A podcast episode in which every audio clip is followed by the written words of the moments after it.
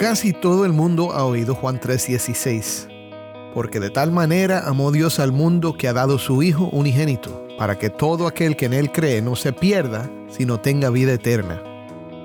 Pero ¿qué significa que Jesús sea el unigénito Hijo de Dios? La respuesta ha tomado más tiempo y ha causado más controversia que tal vez sabías.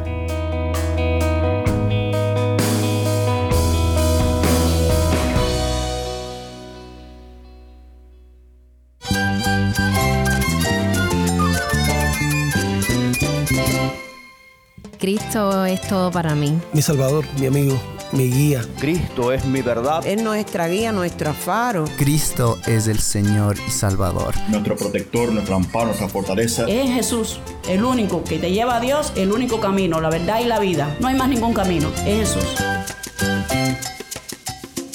Estás escuchando el faro de redención. Cristo desde toda la Biblia, para toda Cuba y para todo el mundo.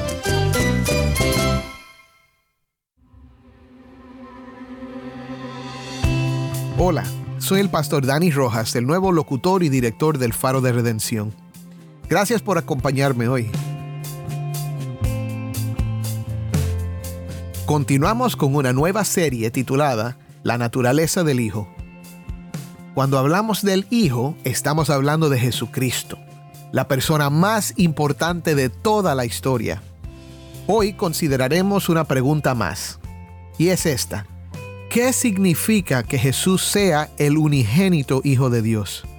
Para ayudarnos con esta pregunta, regresamos a una entrevista entre nuestro buen amigo y anterior locutor de El Faro, Dan Warren, y Manuel Gallardo, decano del seminario Los Pinos Nuevos de Cuba. Con el hecho de que el Espíritu Santo hace una realidad la vida de Cristo en nosotros mismos. Es decir, que Cristo de alguna manera quiere encarnarse a través de su Espíritu Santo en su pueblo de tal manera que todo cuanto el pueblo de Dios hace sea a su vez un reflejo de la encarnación de Cristo, de, de lo que Cristo significó para Cristo vaciarse, tomar forma humana, su nacimiento, su vida, su muerte y su resurrección.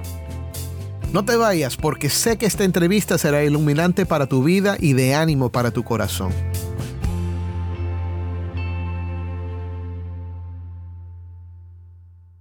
Si has seguido nuestro ministerio por mucho tiempo, entonces reconocerás la voz de Dan Warren, nuestro buen amigo y anterior locutor del Faro. Vamos ahora a una entrevista que él hizo con Manuel Gallardo, decano del Seminario de los Pinos Nuevos de Cuba en el 2019. El día de hoy nos acompaña nuestro gran amigo Manuel Gallardo, o Gallardo como lo conocemos. Gallardo es el decano del Seminario de los Pinos Nuevos en Oliver, Cuba, y ha sido pastor, también es un estudiante de la historia de la iglesia y también es una persona que entiende y ama la gracia de Dios es nuestra por medio de la fe en Cristo Jesús. Le hemos pedido a Gallardo que nos ayude a pensar un poco más en la encarnación y también en la designación de Jesucristo como el unigénito Hijo de Dios. ¿Qué significa que Jesús sea el unigénito Hijo de Dios? Gallardo, ¿qué nos puedes comentar sobre esta pregunta pensando en textos como Juan 1 y también en la historia de la iglesia? Porque este tema ha sido debatido, como tú bien sabes. Muchas gracias Daniel por esta oportunidad nuevamente de compartir con los amigos del Faro. En esta ocasión son preguntas que son bien profundas, han dado lugar a grandes controversias, grandes discusiones en la historia de la, de la iglesia, así que bueno, las asumimos con, humildad sabiendo que es un tema eh, bien profundo. Eh, poniendo la encarnación, partiendo de la encarnación y poniéndola en su contexto, Daniel, yo creo que estamos eh, aludiendo a una de las doctrinas más importantes del cristianismo mismo no solo por las formulaciones teológicas que, ha tenido lugar en la iglesia a la luz de los siglos, o por las controversias que ha suscitado el tema de la encarnación de Cristo y las implicaciones que esto ha tenido teológicamente, sino que para el cristianismo mismo es algo sumamente fundacional de, de, un valor muy, muy grande el tema de la encarnación de Cristo. Es decir, que Tomemos como ejemplo las palabras del apóstol mismo Juan en su Evangelio cuando nos dice en el capítulo 14, verso 23, si alguno me ama, guardará mi palabra, mi Padre le amará y vendremos a Él y haremos con Él morada. Es decir, que más allá de un credo, más allá de una controversia histórica o más allá de un asentimiento dogmático que se haya desarrollado a lo largo de los siglos en el cristianismo, estamos hablando de una verdad que toca la vida cristiana misma, que es el fundamento de nuestra vida cristiana. Es decir, mi cristianismo, mi expresión de fe cristiana, no está en el terreno de mi propia voluntad, de mis propios resoluciones, soluciones eh, humanas para ser cristiano, sino en el hecho de que mi Padre le amará, vendremos a Él y haremos con Él morada. O lo que decía en otras palabras el apóstol Pablo, ya no vivo yo, mas Cristo vive en mí. Igual, nuevamente el apóstol, el apóstol Juan Daniel nos refiere en su oración sumo sacerdotal, capítulo 17 de Juan, eh, algo, algo central. Dice, yo en ellos, verso 23, 17, 23, yo en ellos, tú en mí, para que sean perfeccionados en unidad. Es decir, que el cristianismo tiene que ver con, con, el hecho de que el Espíritu Santo hace una realidad la vida de Cristo en nosotros mismos. Es decir, que Cristo de alguna manera quiere encarnarse a través de su Espíritu Santo en su pueblo de tal manera que todo cuanto el pueblo de Dios hace sea a su vez un reflejo de la encarnación de Cristo, de, de lo que Cristo significó para Cristo vaciarse, tomar forma humana, su nacimiento, su vida, su muerte y su resurrección. Así que eh, es un tema muy importante que pongamos en contexto eh, la encarnación de Cristo y su significado para nosotros. En el para el apóstol eh, Juan también es un tema, un tema central en su evangelio. Y es un tema que el apóstol Juan eh, salta a diferencia de los otros evangelistas. Por ejemplo, tomemos los prólogos o el inicio de los evangelios o el punto de partida del resto de los evangelios y, es totalmente diferente. Por eso el evangelio de Juan eh, no es considerado dentro de los sinópticos por su, por su estructura, por su contenido, por su alcance, por sus cuestionamientos. Por ejemplo, donde Mateo comienza haciendo una alusión a, que Jesús en la genealogía, según su audiencia a la que quiere llegar eh, Mateo, eh, aludiendo a que Jesús es hijo de Abraham e hijo de David, eh, el apóstol Juan tiene otro punto de partida. Cuando Marcos, por ejemplo, el punto de partida tiene que ver con el mensaje de Juan el Bautista y de cómo Isaías respalda esta, esta verdad, eh, Juan tiene otro punto de partida. Cuando Lucas tiene un punto de partida diferente, la situación histórica que sitúa el momento en el que Jesús aparece, el tiempo de Herodes, las circunstancias que se dieron, incluso la genealogía que incluye Lucas como punto de partida es trazada hacia Adán. Pero con todo, Juan no tiene ese punto de partida. Juan va hacia antes de la fundación del mundo a mostrarnos que, Jesús es Dios, es hijo de Dios, que comparte una deidad con, el Señor, con, Dios mismo. Y eh, esto tiene un significado eh, muy importante para su evangelio desde su inicio mismo. Claro que sí, y creo que es muy importante reconocer ¿por qué Juan está tomando como punto de partida esta enseñanza o esta doctrina, esta realidad de Jesús como el Dios encarnado, empieza con la encarnación, y también habla de cómo Jesús, siendo el unigénito Hijo de Dios, es quien revela al Padre. Bueno, algunos han enseñado que Dios adoptó al ser humano llamado Jesús y que es por eso que Cristo es Hijo de Dios yo no creo que eso sea fiel a las escrituras y sé que tampoco lo crees Gallardo, pero ¿cómo se ha llamado este error históricamente y qué ha sido la respuesta de la iglesia a ello? Bueno, Daniel, volvamos a, tu primera pregunta eh, en cuanto a qué significa que Cristo sea el unigénito Hijo de Dios, especialmente tomando como referencia el primer capítulo prólogo de, de Juan. Bueno, la encarnación eh, siempre ha sido desde el inicio objeto de análisis, controversia y división dentro de la iglesia. Desde el mismo primer siglo eh, empezaron a surgir eh, tendencias, básicamente dos muy fuertes, que fueron cobrando mucha más fuerzas a partir de los segundo y tercer siglo de la iglesia, pero desde el inicio surgió la tentativa de creer de que Cristo eh, había sido meramente un ser humano con condiciones tan eh, de pureza y de santidad tan elevadas que sencillamente Dios lo adoptó hijo de Dios, pero eh, que no era realmente un hijo eterno de Dios.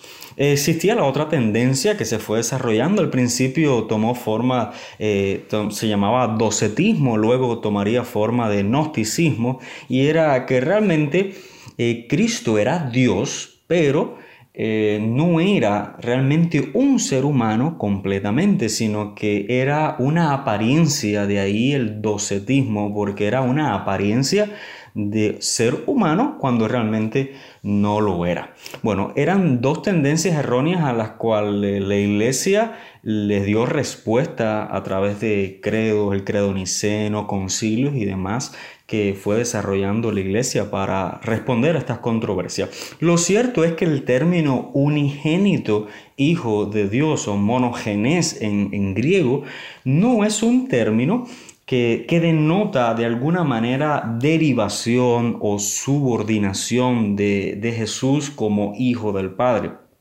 Por el contrario, implica dentro del pensamiento de Juan, implica más bien la unicidad, la consustancialidad de dos eh, seres que comparten la misma sustancia. Esto ya es una, explicación más metafísica, pero que comparten la misma sustancia, y, pero son Dios eh, también en sí mismos. Así que este término también puede traducirse único en su clase, de modo que el Hijo de Dios es eternamente Hijo único en su clase, comparte todo lo que Dios es y no solo eso, solo él es único en, su clase, digamos.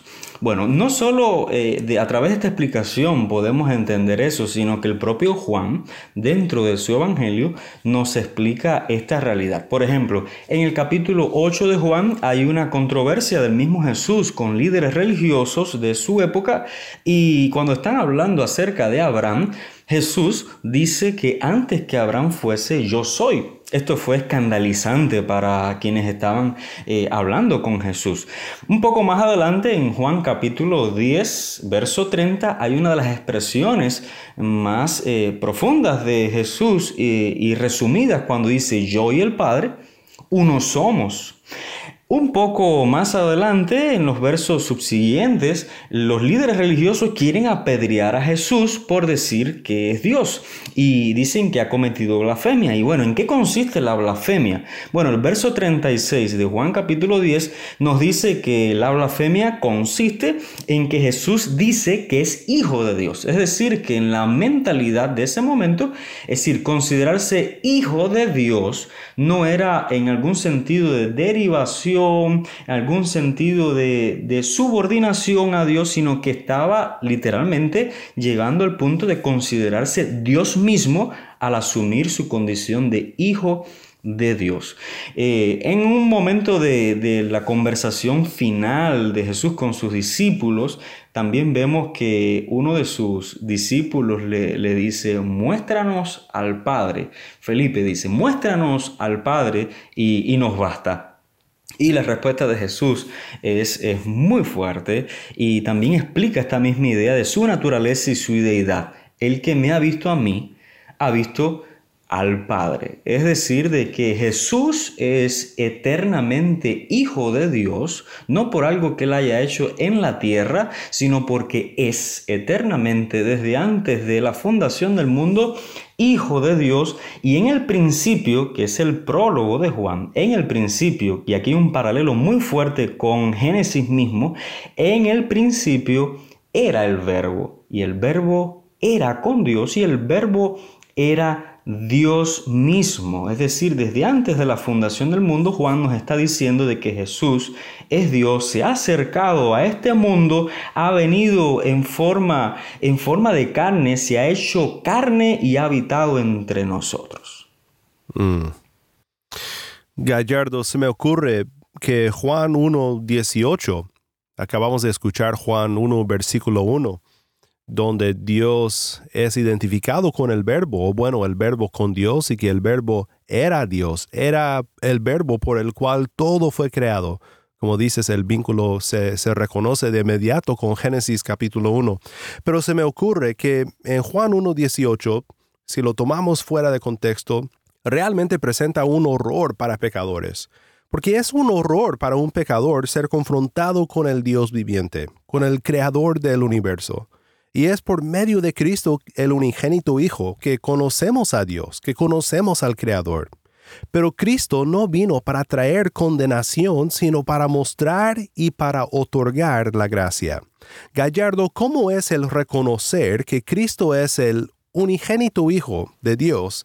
¿Cómo es esto buenas nuevas de salvación? Ahora bien, Daniel, después de estas consideraciones eh, que hemos hecho en torno a esta, a esta realidad de Jesús como Hijo de Dios, unigénito Hijo de Dios, eh, saltemos a, tu pregunta sobre las implicaciones que de alguna manera esta verdad tiene en cuanto a, las buenas nuevas de salvación. Bueno, en este punto saltemos entonces del prólogo a las conclusiones del Evangelio de Juan como producto literario eh, mismo. Bueno, al final de su Evangelio, capítulo 20, verso 30 y 31, Juan nos muestra el propósito por el cual ha escrito este, este Evangelio. Y, es notable como él dice que entre muchas otras cosas que existían o de señales que, que estaban al acceso de él para resumirlas y hablar de ellas, él ha escogido estas con un propósito específico y es que éstas se han escrito, dice el verso 31, para que creáis que Jesús es el Cristo, el Hijo de Dios, y para que creyendo tengáis vida en su nombre. Es decir, que la finalidad del Evangelio de Juan no es escribir un tratado teológico tan elevado que al final sea inaccesible, sino demostrar, validar el hecho de que el Hijo de Dios se ha acercado, es Dios, es el enviado de Dios y que creyendo en Él tengamos vida en su nombre. Esta es la finalidad. Mira, la, la propia manera en la que Juan organiza, estructura su Evangelio ya nos da... Nos da pautas para este entendimiento. Miremos el capítulo 3 de Juan. Tenemos en escena a un principal religioso fariseo de su tiempo lidiando con Jesús, con la realidad de sus señales, y ahí donde Jesús nos muestra que de tal manera ha amado Dios al mundo que ha dado su Hijo unigénito para que todo aquel que en él crea no se pierda, mas tenga vida eterna. Así que un principal, un fariseo religioso de la época, eh, tiene la oportunidad de ver al Hijo de Dios. En segundo lugar, capítulo 4, acto seguido, hay un contraste muy fuerte. La mujer samaritana, u otra condición social, otra situación marginada, en fin, está teniendo un contacto con Jesús. Jesús se acerca a ella para transmitirle palabras de vida Ah, y de salvación a esta mujer. Pero en la segunda parte del capítulo 4 tenemos a un oficial del rey que se está acercando a Jesús porque su hijo está enfermo y tiene la oportunidad de, de comprobar, de ver de que verdaderamente Jesús es el Hijo de Dios. Pero en el capítulo 5 tenemos otra escena, otro personaje, un paralítico que por 38 años ha estado tendido allí y eh, no ha sido capaz de recibir alivio para su angustia y su dolor y Jesús está acercando también a su condición. Es decir, de que los religiosos fariseos, las mujeres samaritanas, los oficiales del rey y los paralíticos están teniendo acceso al Hijo de Dios. Quisiera terminar, Daniel, esta, esta eh, conversación aludiendo a unas palabras que, que, que tiene Jesús cuando, cuando resume la gran comisión como ningún otro evangelio la resume. Y, en Juan capítulo 20, verso 21, Jesús dice, como me envió el Padre, esto es encarnación, como me envió el Padre, así también yo os envío. Permíteme aludir, Daniel, al finalizar al gran eh, hombre de Dios, John Stott, ha dicho que, que la gran comisión en Juan, que es esto que acabo de referir, eh, es quizás la forma más simple dentro de las otras formulaciones de la Gran Comisión que hay en, los, en el resto de los evangelios. Sin embargo, posiblemente la forma en la que Juan la expresa sea la que mayor profundidad tenga, según John Stott. Ya que en estas palabras, Daniel, Jesús no dio solamente un mandato cuando dice, como me envió el Padre, yo os envío, sino también nos da, además del mandato, nos da una norma o paradigma, un paradigma para llegar al mundo. Es decir, de que el cómo, como el Padre me envió, eh, a través de la encarnación, a través de cómo Jesús entra al mundo, es la manera en la que nosotros debemos también acercarnos al mundo para llevar las buenas nuevas. Amén. Gallardo, creo que este es un punto muy importante y es un buen lugar para terminar esta conversación pensando en cómo nosotros tenemos también una comisión de cómo Dios envió a Cristo al mundo con las buenas nuevas de gracia, de salvación, también nosotros encarnamos este mensaje siendo las manos y los pies de Cristo en este mundo, mostrando el amor de Cristo y siendo testigos de la gracia que vino, que nació y que ahora vive para siempre para que nosotros encontremos redención en Él. Gallardo, muchas gracias por estar con nosotros aquí en el Faro. Señor, les bendiga mucho, es mi deseo.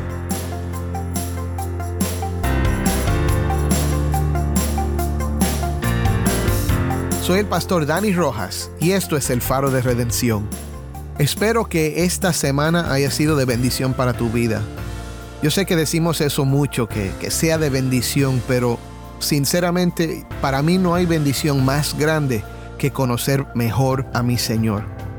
Y lo que estamos haciendo cuando meditamos en estas ideas, como la divinidad de Cristo, su preexistencia eterna como el verbo, que son, son ideas grandes, pero cuando meditamos en ellas, aprendemos que nuestro Dios, nuestro Señor, es todopoderoso y es capaz de salvarnos, capaz de protegernos, capaz de llevarnos seguros al hogar. Y cuando hablamos de hogar estamos hablando del cielo. Nuestro Dios vino y se humilló. La segunda persona de la Trinidad, el Verbo, se encarnó y habitó entre nosotros. Y es Dios y hombre. Y porque es hombre, pudo morir por nosotros. Y porque es Dios, puede salvarnos a todos los que tenemos nuestra fe en Él. Así que te invito hoy a que medites en esto. Por eso es que hemos hablado de Cristo y de su naturaleza, porque Él es nuestra única esperanza. Pon tu fe en Él. Arrepiéntete de tus pecados, confiésale que lo necesitas y cree en Él. Cree que Él murió por ti, que resucitó de entre los muertos y que Él puede salvarte. Lo ha prometido y Él cumple sus promesas. Te invito a que lo hagas ahora mismo. Es más, vamos a orar juntos ahora. Padre, te doy gracias por esta semana, porque hemos aprendido tantas cosas importantes acerca de ti, Señor, y de lo que has hecho por nosotros por medio de tu Hijo Jesucristo. Te pido, Señor, que tu Espíritu Santo aplique esta verdad a nuestros corazones. Señor, para los que ya te conocemos, ayúdanos a confiar más aún en ti. Señor, y si hay alguien hoy que todavía no ha puesto su fe en Cristo, que hoy mismo ponga toda su esperanza en lo que tú has hecho por él o por ella a través de Jesucristo. Señor, perdónanos, perdónalos, sálvalos y restauralos a una comunión contigo, Señor. Gracias por lo que haces, gracias por lo que has hecho, gracias por lo que harás. En el nombre de Cristo. Amén.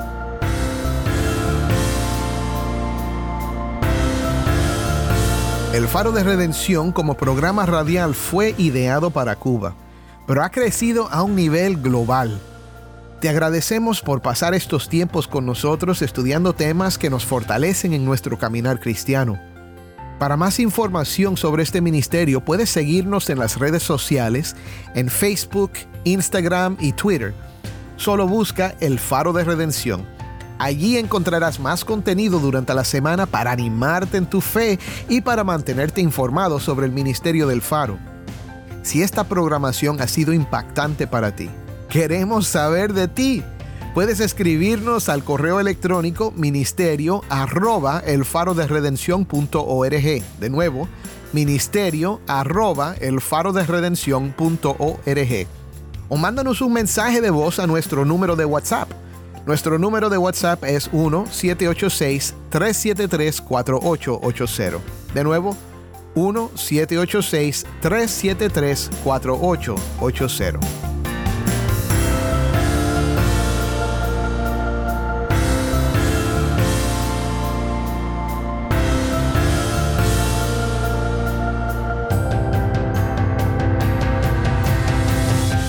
El Faro de Redención es ministerio de Haven Ministries.